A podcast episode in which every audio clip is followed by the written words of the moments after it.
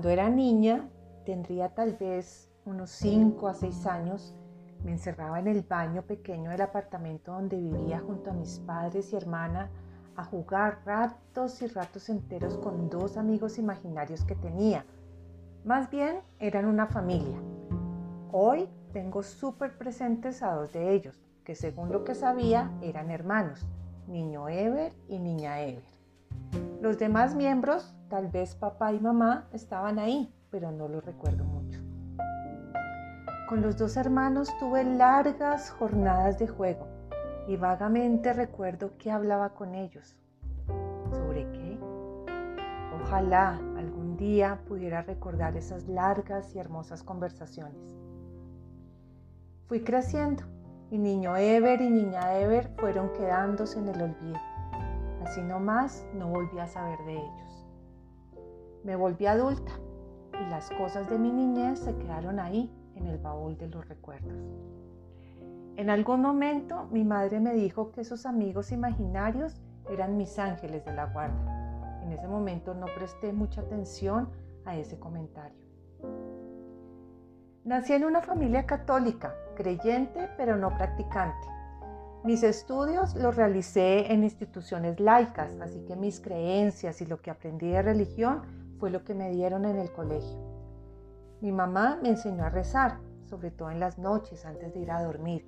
Y mi padre, tengo esa imagen grabada en mi mente, todas las noches hacía sus oraciones en su cuarto. Me acostumbré a persignarme antes de salir de la casa y aún hoy lo hago. Me bautizaron y realicé mi primera comunión, así que puedo decir que he cumplido con algunos de los sacramentos. No voy a misa, no me gusta, me gusta más ir a, la iglesia cuando está sola, sentir toda esa energía mágica que se siente y se percibe y conversar con Dios a mi manera. Siempre me ha llamado la atención el tema esotérico y espiritual, pero desde una óptica mucho más tranquila, sin ningún fanatismo y sin ninguna obsesión por eso. El año pasado, con todo este tema de la pandemia, mi vida dio un giro tal vez de 360 grados. Salí por completo de mi zona de confort en la cual llevaba un largo periodo.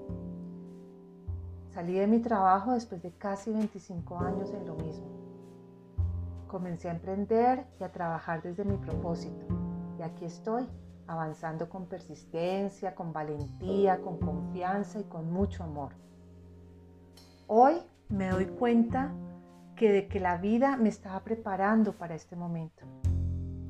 Todo el tiempo me envió señales, personas, lugares, circunstancias, aprendizajes, dolores, alegrías, en fin, mil cosas que posiblemente algunas no entendí en su momento, ya que no estaba preparada y no tenía el nivel de conciencia para hacerlo.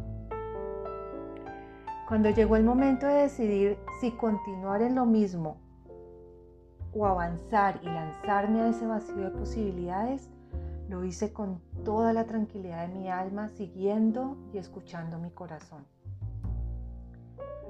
A raíz de esto empezaron a llegar más y más señales de por dónde ir, a quién escuchar, qué hacer, cómo hacerlo, hasta que un día alguien me dijo, estudia Los Ángeles.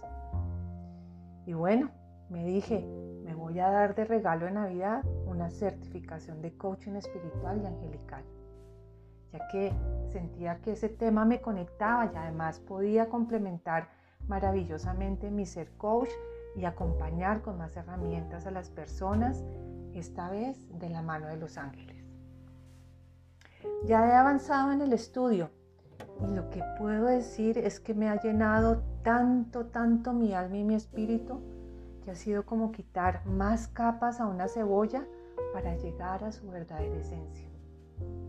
Es empezar a entender que, y sentir que desde el amor propio e incondicional todo se mueve y que los ángeles siempre han estado conmigo en todo momento de mi vida, guiándome cuando se los permití y mostrándome el camino. Ellos me tienen en este momento y me han conectado con mi espiritualidad de una forma tranquila, sin obligaciones a creer o sentir cosas que no son. Así que voy a empezar a trabajar de la mano y de la guía de ellos. La experiencia más hermosa que he tenido hasta el momento desde que empecé la certificación es que me he reencontrado con niña Ever y niño Ever, mis ángeles de la guarda. Lo entendí. Y en verdad que fue un momento tan especial y de tanta gratitud porque me di cuenta que nunca, nunca he estado sola.